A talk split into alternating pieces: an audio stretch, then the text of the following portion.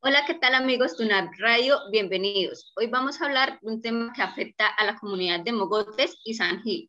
En 2018, la empresa Hidroturbinas Delta comenzó con los trámites para construir una hidroeléctrica sobre el río Mogoticos, en donde se van a ver afectados la comunidad y el cañón del río Mogoticos. El día de hoy nos acompaña Luis Ramírez Alfonso. Él es un licenciado en educación y es el fundador de la Fundación Manos para la Montaña, quienes buscan proteger el cañón del río Mogoticos y evitar la construcción de esta hidroeléctrica. Hola Luis, ¿cómo estás? Eh, hola, muy buenas a todos los, pues, los oyentes de la emisora radio. Muchas gracias por la invitación. Bueno, Luis, cuéntanos para los que no saben de esta construcción, ¿en qué consiste el proyecto? Bueno, em, lo que se pretende hacer eh, es una construcción, una hidroeléctrica, ¿sí? De, de Taturbinas, que es la empresa, y el proyecto se llama Renacer. Esta eh, empresa o este proyecto busca pues eh, hacer una captación de aguas y pues no es únicamente el lugar afectado va a ser em, el municipio de Mogotes, sino están directamente también afectados eh, otros municipios aledaños como lo son San Gil, Curití y el Valle de San José. Eh, en esa medida, pues eh, esto como tú bien lo vienes diciendo, ellos están en busca de esto desde el año 2018. Pero obviamente han habido una serie de organizaciones que pues hemos estado en el seguimiento de lo que se está haciendo, porque se pidió una, una licencia ambiental ante la CAS sin, una, pues sin los parámetros que corresponden a ello. Eh, eso es básicamente lo que, lo que se quiere hacer, esa captación de aguas, una pequeña hidroeléctrica, entre comillas pequeña, pero pues los eh, daños, el impacto no solamente a nivel ambiental, sino otro tipo, como lo hemos señalado desde la Fundación Manos para la Montaña, y que hemos venido haciendo este seguimiento, no solamente pues de este territorio, sino de los que también están involucrados eh, en ello. Es básicamente eso lo que, lo que están buscando. Y pues el nombre del proyecto es ese, Renacer. Bueno, eh, ya muchos países desarrollados han abandonado esta alternativa de energías, pero en la actualidad todavía hay personas que están a favor de estas hidroeléctricas y dicen que estas no generan ningún impacto ambiental. Eh, ¿Las hidroeléctricas realmente son tan ecológicas como se dice? Bueno, eso, es una, una mentira, una vil mentira, donde sencillamente en el país tenemos pues una serie de ejemplos dentro de la historia. Dice que, como, como reza el, el dicho, eh, quien no conoce su historia está condenado a repetirla. En el caso de las hidroeléctricas en Colombia, no es pues un secreto que el impacto ambiental es terrible. Eso ya lo estamos, lo hemos vivido en Hidroituango.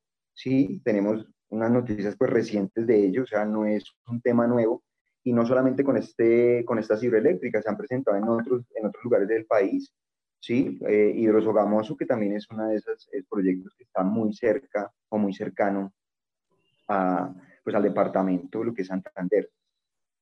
Eso, pues, eh, en resumidas cuentas. El, el daño, disculpa.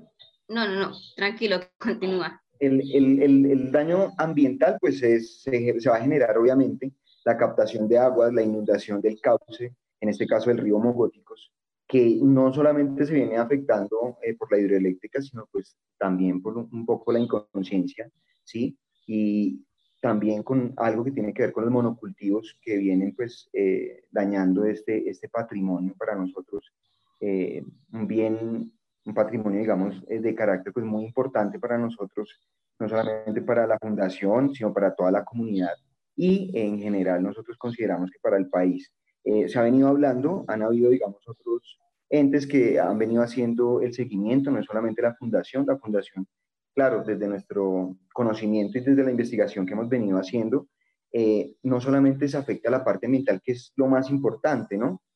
Eh, yo he sido muy enfático en recalcar y en hacer un reconocimiento, una visibilización del cañón del río Mogoticos, porque es un cañón que cuenta con unas características particulares y que le dan unas propiedades pues únicas de ecosistemas y de especies endémicas. Si nosotros nos damos cuenta, tenemos otro cañón pues de mayor envergadura, como es el cañón eh, del Chicamocha, pero nosotros observamos el cañón del Chicamocha, obviamente es muchísimo más eh, grande, tiene una extensión pues más amplia, pero es un cañón que tiene, digamos, eh, algunos problemas, entre esos es los territorios, digamos, como Cepita, son muy calientes, el interior del cañón pues presenta, digamos, un problema de deforestación y prácticamente tenemos en cuanto al paisaje un, un cañón pues acabado, un cañón sin, digámoslo, sin el verde, sin especies, y que aún así cuenta con, con una riqueza, hablando del cañón del Chicamocha. En este caso, el cañón del río Mogoticos es un cañón más pequeño, ¿sí? pero es un cañón que es completamente reverdecido. Esto le da unas cualidades y es que tiene una serie de microclimas. Cuando tú ingresas al cañón del río Mogoticos te encuentras con no solamente una variedad de plantas, ¿sí? de especies, sino también te encuentras con una serie de microclimas que van haciendo que haya un cambio o unos cambios de temperatura. Mogotes, por suerte, cuenta con una gran riqueza hídrica. Y, esto obviamente lo ven las grandes empresas, las mineras. El único problema, como te decía, que cuenta eh, el cañón del río Mogoticos no es solamente la hidroeléctrica, también tiene que ver eh, con otros procesos en otras administraciones, obviamente, donde se empezó a hacer la explotación de la arena. Esto pues obviamente trajo una disminución del cauce del río y ha venido pues teniendo un detrimento en sus aguas, de contaminación pero eh, como te digo, también hay unas organizaciones y personas involucradas desde el mismo territorio de Mogotes, organizaciones no solamente la Fundación Manos para la Montaña, sino otras organizaciones también de tipo turístico, como la Mochila Viajera, o como en el caso de Compromiso, que también pues eh, eh, han hecho un seguimiento a todo esto, y de otras personas que han venido haciendo este seguimiento. las propiedades, no, como te decía, no son solo ambientales, acá hay algo muchísimo más importante, y, también como haciendo la comparación el parangón con el, cañón eh, del Chicamocha, es que en este cañón también hay una serie de hallazgos que tienen que ver con lo arqueológico, ¿sí? Tiene que ver con pinturas sobre la piedra o como las llamamos eh, comúnmente pictografías, petroglifos y una serie pues de, de documentación, hablemoslo así, eh, que nos da una gran riqueza histórica, un patrimonio histórico que está allí en ese lugar y que de ser inundado, de, digamos, de hacer una intervención esta hidroeléctrica, pues no solamente se va a perder la parte del ecosistema, sino se van a perder otra serie, digamos, de propiedades que tiene este territorio. Es, como yo lo decía, eh, y lo decimos muchas personas que hemos venido haciendo hallazgos dentro de este, de este cañón y dentro de este ecosistema, es que hay, un, hay, hay algo, digamos, una riqueza hay un valor que no se le ha dado y también pues no cuenta con una protección. Esta protección de las pictografías no se ha hecho de una manera, digámoslo, seria, pero la Fundación Manos para la Montaña precisamente se centró en ese tema. De allí también parte pues nuestra organización y la defensa no solamente de este tipo de patrimonios naturales, sino también culturales, porque es que lo que guarda el cañón es una riqueza en todos los tipos y en todas las direcciones, y que obviamente le dan ese valor agregado que, como te decía, lo vienen pues eh, eh, visibilizando las organizaciones para su protección, pero también a la par vienen otras organizaciones, en este caso este tipo de proyectos, que sin una, una debida, digamos, legislación, un debido protocolo, han querido hacer, digamos, esta clase de proyectos. Este proyecto, cuando nosotros nos enteramos en el 2019, se convocan a tres organizaciones, y ahorita más adelante tengo la oportunidad de las relación con las que pedimos eh, eh, una acción para hacerle un seguimiento, ¿sí? como una audiencia pública. Eso ya lleva dos años. Ahora, pues eh, quisieron como pasar por encima de todo ello y hacer como si ya hubieran hecho una socialización. Y obviamente pues nosotros estamos en contra, no solamente el debido proceso, sino en contra totalmente de que en este lugar se hagan este tipo de, proyectos que obviamente pues eh, van a, ocasionar no solamente un problema a nivel patrimonial, sino un problema a nivel social, porque se van a ver afectadas personas de muchas de las regiones que te nombro y van a tener problemas obviamente de agua, como se vienen o como se han presentado en los lugares que tenemos ahí como referencia, Hidroitango, Hidrosogamoso y bueno, otras hidroeléctricas que vienen haciendo esto en el territorio colombiano. Bueno, Luis, ya que usted mencionó a las personas, a la comunidad, he visto también que varias personas ahí en, en en San Gil han hecho marchas y protestas contra esta eh, hidroeléctrica. La siguiente pregunta sería, ¿cómo se va a ver afectada la comunidad? Bien, eh, como, como, venía hablándote, eh, una de las partes pues, más terribles que se, ven, que se va a afectar en cuanto a, y que va a afectar a la comunidad, pues es el tema del agua, ¿sí? Eh, si, vemos que eso, ellos, por ejemplo, tienen sus puntos y dirán que como es una hidroeléctrica pequeña, no tiene los mismos impactos. Pero pues eso es simplemente una estrategia que se está utilizando en Colombia, como ya no pueden hacer pues estas construcciones, eh, digamos, con esa envergadura, pues ahora tratan de hacer pequeñas recepciones, captaciones de agua por medio de las hidroeléctricas, así como hacen con la minería, para poder sacar, digamos, estas licencias ambientales y que sean otorgadas obviamente, eh, digamos, eh, enfatizados o enfocados en que no hay ninguna clase, digamos, de riesgos para la comunidad o que simplemente el impacto es muy pequeño, ¿sí? Pero obviamente, como venimos, eh, digámoslo, hablándolo con profesionales, con ingenieros, con ingenieros ambientales y demás, pues esto simplemente es como un parche, un parche nuevo sobre ropa vieja, o sea, esto ya se viene viviendo, eh, eh, el, valle, digamos, de, del cañón del río Mogoticos no es la única empresa que ha tenido sus ojos puestos en ello, sino que las personas que tienen más o menos un medio conocimiento se dan cuenta del potencial que hay en, este, en esta parte, digamos, de Santander. Es eso, eh, Eh, bueno, pues para nadie es un secreto que se va a ver afectada el ambiente y pues además muchos animales que van a quedar sin hábitat y sin hogar. ¿Cuáles serían los daños ambientales que traería la construcción de esta hidroeléctrica?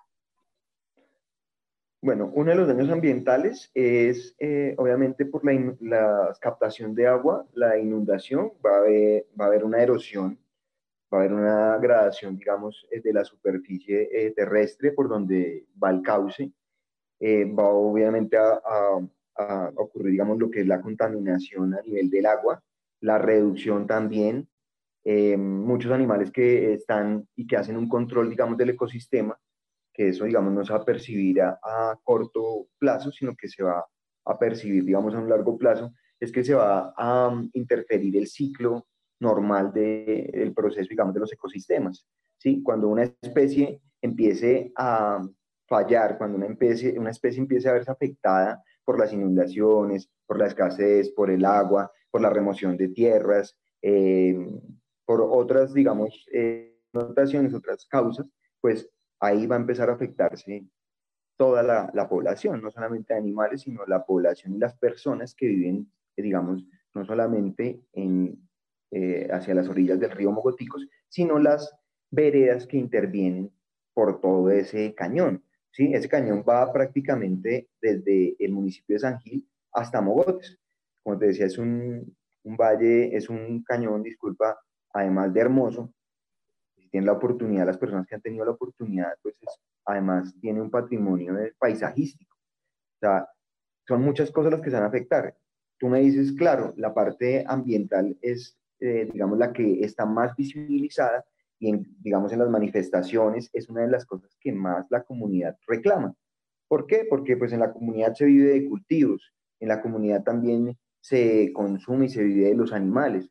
Y cuando estos animales, por ejemplo, en esa parte hay un problema, aunque Mogotes cuentan con mucha agua, precisamente en esta zona de Vegas, nosotros vinimos haciendo como una especie de socialización con un acueducto comunitario, porque, eh, digamos, percibir o hacer esa captación de aguas es muy complicado por eh, la geografía y también pues obviamente por la economía eh, que viven estos territorios.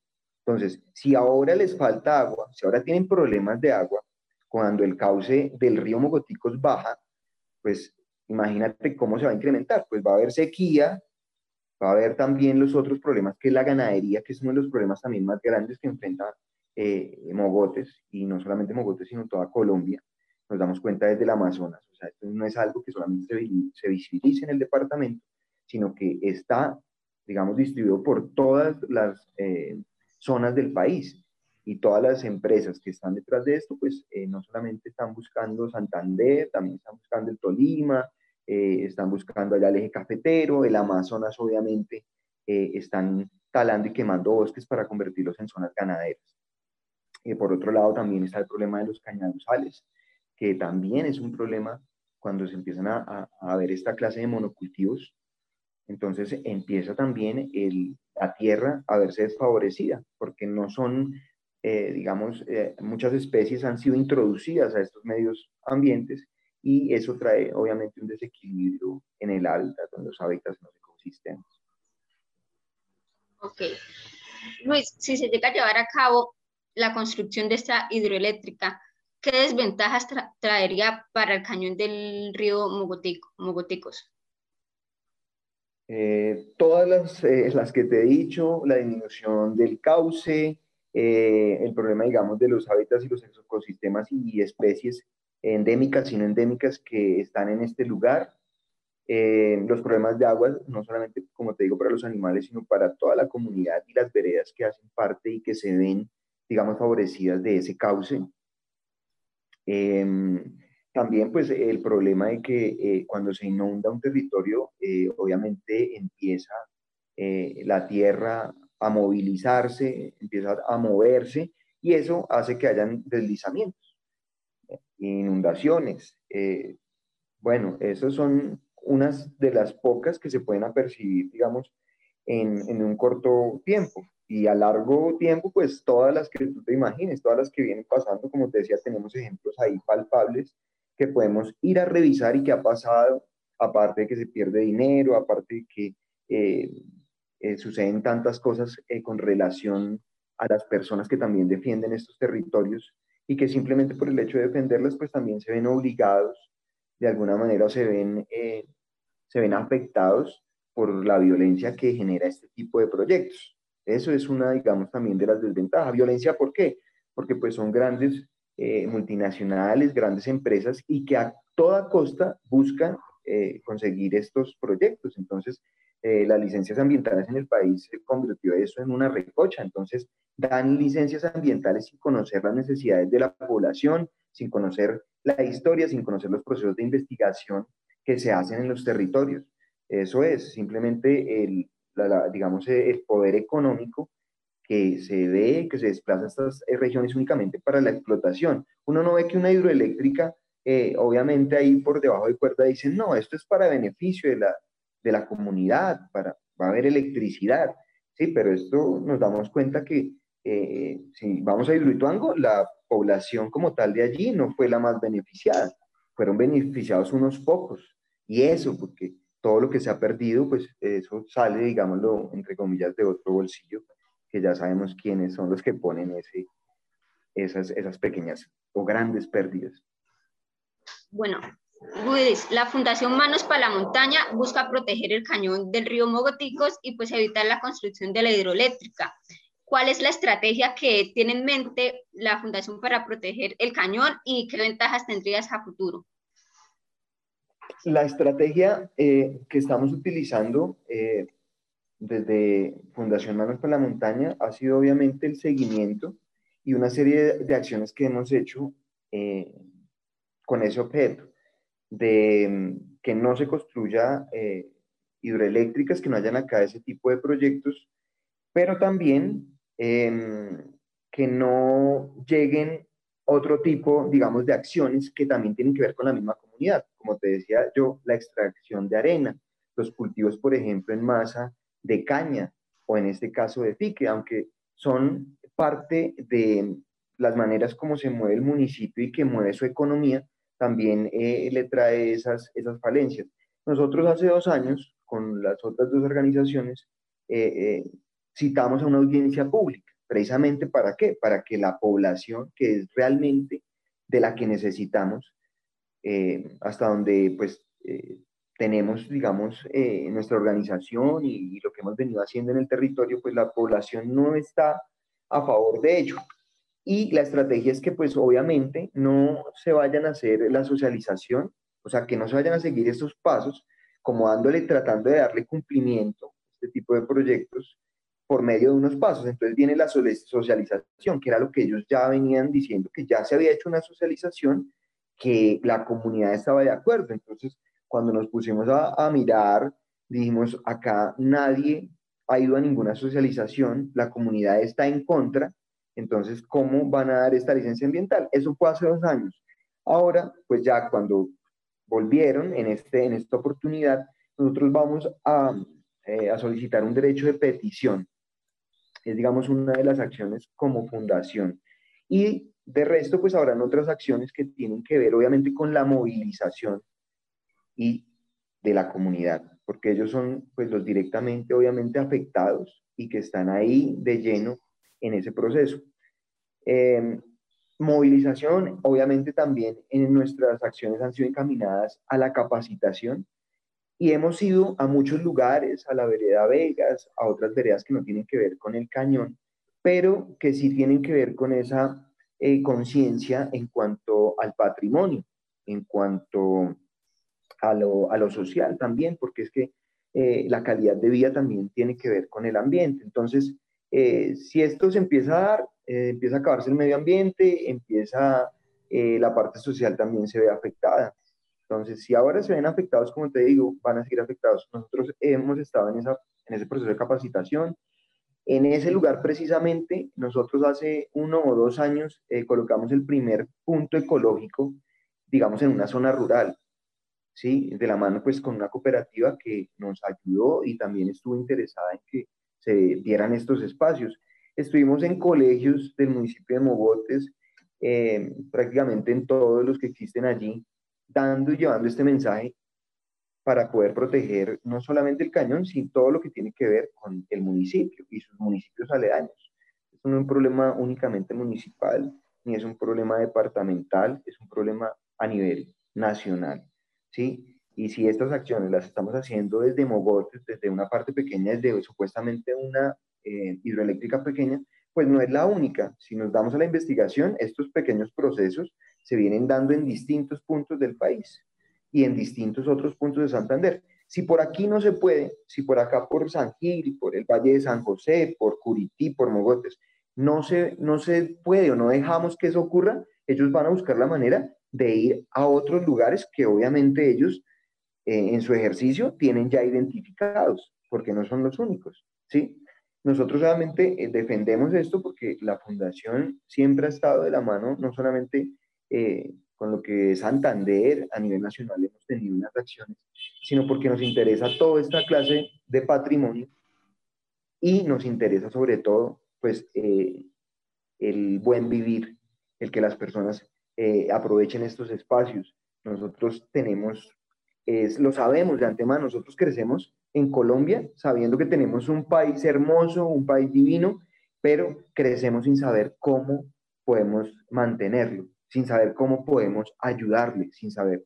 El río, el río Mogoticos era un gran río, hoy día es un río que se ha ido mermando precisamente porque han desviado sus aguas, porque eh, ha llegado la ganadería, porque han llegado los monocultivos, porque han llegado otras acciones también humanas que han perjudicado solamente por el beneficio propio y económico de unos pequeños eh, puntos o unos pequeños personajes o, o, bienes comunes que, se dedican a esto y que no ven, digamos, el otro lado, que eh, es no solo el medio ambiente, sino, como decimos nosotros de la fundación, el buen vivir.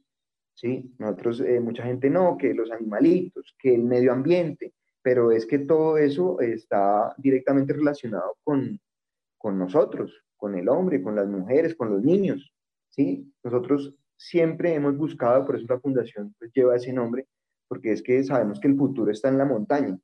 La montaña es el futuro. ¿Por qué sabemos que es el futuro? Precisamente los buenos son unos, los malos son otros, pero también tanto buenos como malos sabemos dónde está el futuro. Ellos también hacen sus estudios, ellos también saben dónde eh, encontrar el coltán, saben dónde encontrar el oro, saben, saben dónde hacer las captaciones de agua, saben también cómo manipular a las comunidades para que se firmen estos acuerdos. Compran a uno, dos, tres, allá al alcalde, firman aquí, pasan aquí y como sucede en este país. Siempre ha sido de la misma manera. Entonces, no solamente eh, hacemos una defensa, sino también hacemos una denuncia frente a este proyecto Renacer y este, esto, esta empresa, digamos, de hidroturbinas, eh, porque es que no, no siguen los parámetros y tampoco eh, vamos a estar muy, como dicen muy coloquialmente, parados ahí en la raya, en la raya de nuestro cañón y de no solamente de nuestro cañón, sino de todo nuestro patrimonio y siempre vamos y estamos en, en, en pie de, lucha de eso.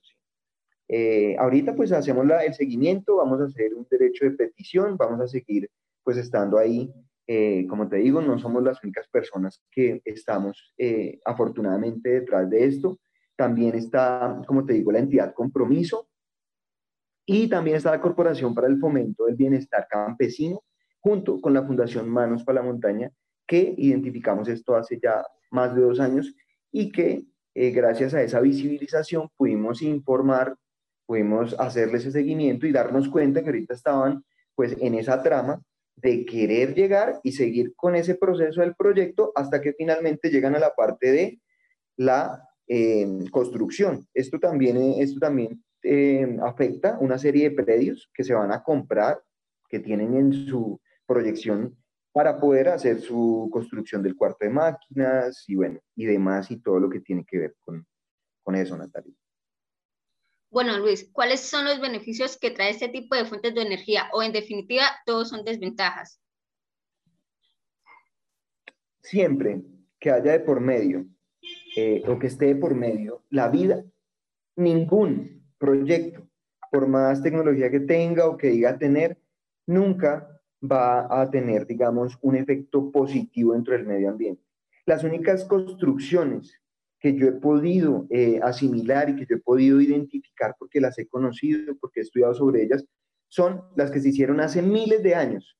Y tenemos por ahí un ejemplo en Ciudad Perdida, en Santa Marta, donde vivían más de 300.000 personas en una sierra y tenían unos sistemas de cultivos que obviamente funcionaban de una manera estratégica con los pisos térmicos.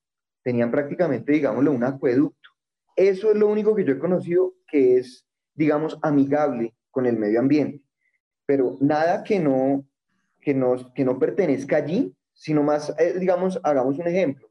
Si este lugar que no tiene, digamos, dentro de su historia, digamos, la evolución o el crecimiento de los pinos o del eucalipto, y yo vengo y me siembro acá dos mil árboles de, de pino y eucalipto sobre ese valle del río Mogoticos, pues creyendo hacer una acción buena, voy a hacer una acción no muy buena, porque resulta, primero, no es una especie que pertenezca al ecosistema, ¿sí? Dos, es una especie que consume muchísima agua y va a traer obviamente una erosión. Entonces, hay cosas que aunque se piense que son buenas, no son buenas. Y cualquier cosa que no tenga que ver con el medio ambiente y que obviamente genere unos cambios, ¿sí? Físicos, allí pues va a tener obviamente unos resultados en, en lo físico también. Entonces, yo ya hablé, el cauce del agua, la captación de agua, cómo se van a ver eh, afectadas las personas que viven de ese cauce, ¿sí? Son muchas cosas que de pronto dentro del proyecto se ve muy bonito, se lo pintan a uno allá, acá va a estar el cuarto de máquinas, por acá va a ser la captación del agua y por acá y todos eh, bien, ¿no? Ellos van a decir, no, pero es que el municipio, esto es el progreso, pero si nos damos cuenta, prácticamente el planeta está acabado enmarcado en, ese, en eso que llamamos el progreso. Pero es una trampa. El progreso en este contexto no, no da y el progreso, digamos que sí necesita el campesino, que necesita, digamos, em, esas personas que están olvidadas, ¿sí? Que es el campesinado, nuestros indígenas también, nuestra parte ancestral olvidada completamente del Estado. Y hoy día nos damos cuenta que son los primeros que em, salen en pie de lucha porque son los, siempre son los más afectados. Eh, se frenó el, eh, digamos, eh, la producción de papa. ¿Quiénes son los afectados? Se frenó la producción, no dejan salir. Uno, o sea, todos los días hay información de campesinos que están perdiendo sus cultivos, de campesinos que no saben cómo hacer llegar los productos a las ciudades, de carreteras que están en, completo abandono por el Estado. Entonces, si quieren realmente invertirle a un proyecto, pues entonces vayamos a los campesinos y digamos realmente qué es lo que ellos necesitan, qué es realmente lo que la sociedad necesita, ¿sí? Pero yo no creo que un pueblo como Bogotá vaya a necesitar una hidroeléctrica primero, porque sobre su único río prácticamente, sí, a pesar de que pasan otros pequeños ríos, Guaure, bueno, hay otros ríos, pero este es uno de los más importantes, ¿sí? Todos son importantes, así sean pequeños porque hacen parte de una, digamos, de un sistema circulatorio pues a nivel, a nivel global. Eh, lo positivo es eso, o sea, eh, dejaríamos eh, la naturaleza quieta si realmente quisieran un proyecto que beneficie a la comunidad, no sería ese, y por lo menos se hubiera consultado también, pero no, ellos firmen aquí, pasan primero la solicitud para una licencia ambiental, después firmen aquí y después hacen como si la comunidad hubiera dicho que sí, compran los predios, hacen el proyecto y después pues eh, vemos eh, las consecuencias que, que queda de todo esto. Luis, ¿el proyecto todavía se puede cancelar? Y si es así, ¿qué sucedería entonces? Eh, bueno, lo, si se cancela, digamos, no pasa nada. Ellos buscarán la manera de seguir o intentando, como te digo, si no es este punto, van a utilizar otro. Es más, eh, si no, digamos, no, no, me falla la memoria y de pronto también no, no falto a la verdad, pero esta, esta empresa, este proyecto, no, necesariamente se habían ubicado ahí, ya habían buscado en otros lugares y al parecer en Santander, y la misma comunidad había hecho que eso se fuera para atrás y como no pudieron por un lado, pues ellos miran por qué otro lugar eh, se puede, ¿sí? O sea, es lo más lógico. Y en eso es que nosotros tenemos que tener los ojos bien abiertos para ver cómo es que ellos están haciendo las cosas y también nosotros ver, ver también cómo podemos intervenir para que eso no se lleve, no se lleve a cabo. Bueno, Luis, con esa pregunta finalizamos la entrevista. Muchas gracias por acompañarnos aquí en una radio. Bueno, Tatiana, eh, perdón, Natalia, muchas gracias a ti por la invitación a una radio gracias pues a todas las personas que, que, nos pudieron, nos han podido también colaborar. Yo hago una invitación, no solamente desde la fundación, sino desde, desde digamos, desde, desde el corazón nuestro y desde en representación de todos los campesinos, no solamente del territorio santanderiano, sino desde todos los territorios, a que em, pensemos más allá de la economía, pensemos en la vida y pensemos en, eh, en proteger estos lugares y en darles el mejor manejo y en no permitir que digamos que estos eh, pequeños grupos se apoderen no solamente de los recursos, porque es una apoderación de los recursos naturales, entre más importante el agua, no solamente es una apoderación, sino también es, es un problema a, a, corto y a largo plazo, que lo vamos a ver, eh, espero no verlo más bien, y que sí espero que la comunidad se una, que las organizaciones que se enteren y que puedan escuchar esto, pues eh, unamos nuestras manos, como dice, como dice el poema o el poeta, eh, una mano más otra mano no son dos manos, une tu mano a mi mano para que el mundo no esté en pocas manos, sino en todas las manos. Esa es la invitación. De verdad, muchas gracias Natalia, al grupo de UNAP, y pues esperamos que no se haga esto y si no se hace, pues eh, sería un pasito más adelante para, para seguir con estas luchas. Gracias a usted, Luis. Y a los oyentes los invitamos a que sigan escuchando la programación de una radio y no olviden seguirnos en nuestras redes sociales para tener más información de la región y del país.